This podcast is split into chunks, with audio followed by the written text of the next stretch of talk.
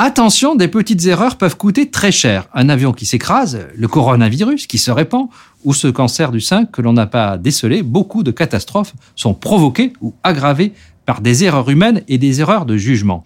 Et souvent, elles sont commises par des gens très compétents. Alors, comment limiter ces dégâts inutiles? C'est un sujet si important que trois auteurs, dont l'un est carrément prix Nobel, viennent de s'associer pour y répondre. L'anti-éditorial a lu leur livre avant qu'il soit traduit en français, et en anglais ça s'appelle noise, autrement dit bruit, et c'est tout à fait passionnant. Je vous le disais, les auteurs ne sont pas n'importe qui. Le premier, Daniel Kahneman, a obtenu le prix Nobel d'économie.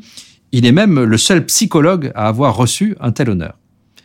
Le deuxième co-auteur, Cass Sunstein, est un des plus éminents juristes de Harvard. Et le troisième, Olivier Siboni, c'est un Français. Il enseigne la stratégie à HEC et il considère que le management peut devenir une science.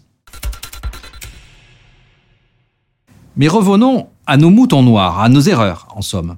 Qu'est-ce qui cloche dans le jugement humain, même chez des gens qualifiés, chez les pros, chez les experts? Évidemment, on peut trouver ces interrogations un petit peu dépassées, on peut tout miser sur la technologie, en particulier, on peut croire dans le data. Il est réputé moins faillible, après tout, que nos data. Il est à peu près certain que la voiture sera plus sûre quand nous aurons lâché le volant. La voiture, oui, mais la justice. La justice commet beaucoup plus d'écarts que les magistrats ne le croient. Je ne parle pas des erreurs judiciaires quand un innocent est condamné. Non, non, je parle des variations entre les peines d'un tribunal à l'autre, d'un jugement à l'autre, par le même magistrat. Alors, pour ne plus condamner à la tête du client, est-ce qu'il faut remplacer les magistrats par de l'intelligence artificielle, plus de data et moins de dalose ben, C'est pas si simple car on peut pas évacuer complètement le facteur humain heureusement. Alors, essayons de trouver un autre chemin. D'abord, ne nous trompons pas d'erreur. Oui, il y a deux types de fautes de jugement. C'est la première grande idée de ce livre et elle est essentielle. D'une part, il y a le biais, de l'autre, il y a le bruit. Et le bruit, c'est pas ce qui vous casse les oreilles. Le bruit, c'est ce qui est aléatoire. Le biais, euh, c'est quand euh, le soldat tire avec une arme dont le canon est faussé. Alors tous les coups partent de travers, et si tout le bataillon est équipé avec le même lot, la défaite, malheureusement, est au bout du fusil.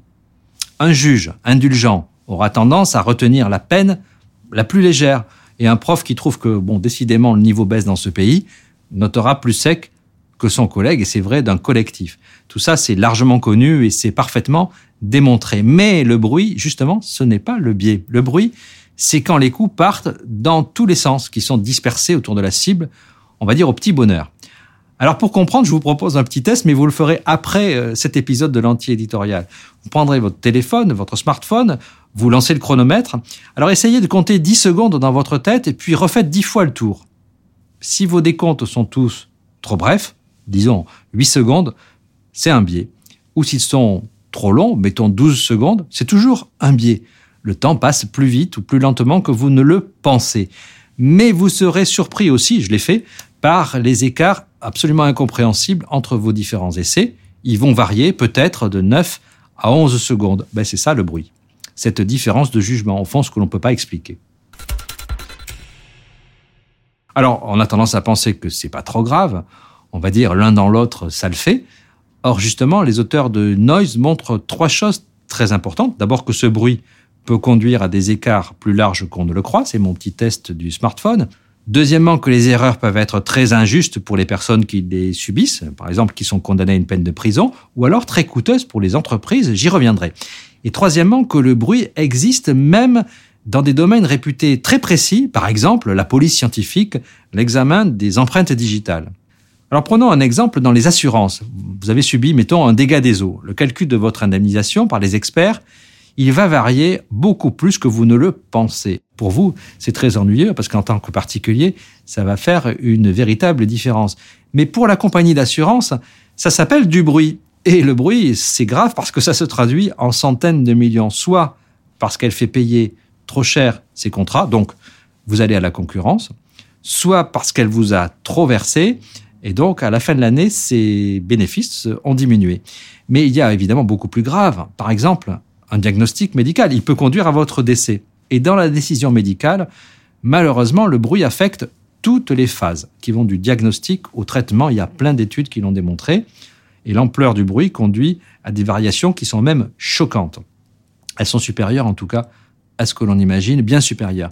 Il y a une étude qui a pu prouver par exemple que le dépistage d'un cancer était plus fiable le matin que le soir, qu'il y avait moins de bruit, de variations aléatoires des jugements, parce que les médecins avaient accumulé moins de retard dans leur consultation, avouant que c'est quand même trop bête.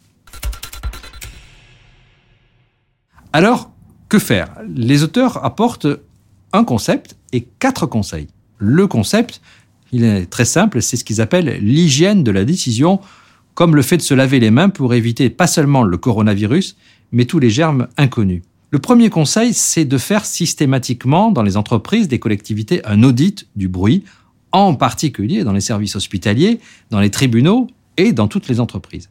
C'est-à-dire de mesurer l'ampleur des écarts de jugement comme avec notre test du chronomètre. Deuxième conseil, très précieux, élaborer le plus possible des règles. Bon, ce que l'on doit faire, ce que l'on ne doit pas faire, ça c'est important, mais surtout établir des protocoles. Par quel processus, selon quels critères on décide.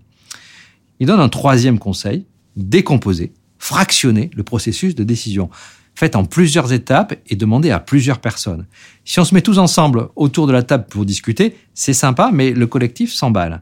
Mais si chacun suit un protocole de réflexion et qu'on met ensuite euh, nos jugements en commun, eh bien le bruit sera moins fort. Quatrième conseil, le jugement holistique différé. Expression compliquée, mais disons, ne rejetez pas le jugement fondé sur votre expérience, retardez-le. Par exemple, euh, s'il s'agit de recruter quelqu'un, suivez scrupuleusement un guide d'entretien qui correspond à des objectifs précis. C'est ensuite que votre intuition entrera en jeu à la fin du processus. Alors ne vous inquiétez pas, donc à la fin, c'est quand même vous qui décidez. D'où la question euh, que pose l'anti-éditorial. Votre entreprise doit-elle faire un audit du bruit? On attend votre euh, débat, votre discussion sur l'antiéditorial.fr.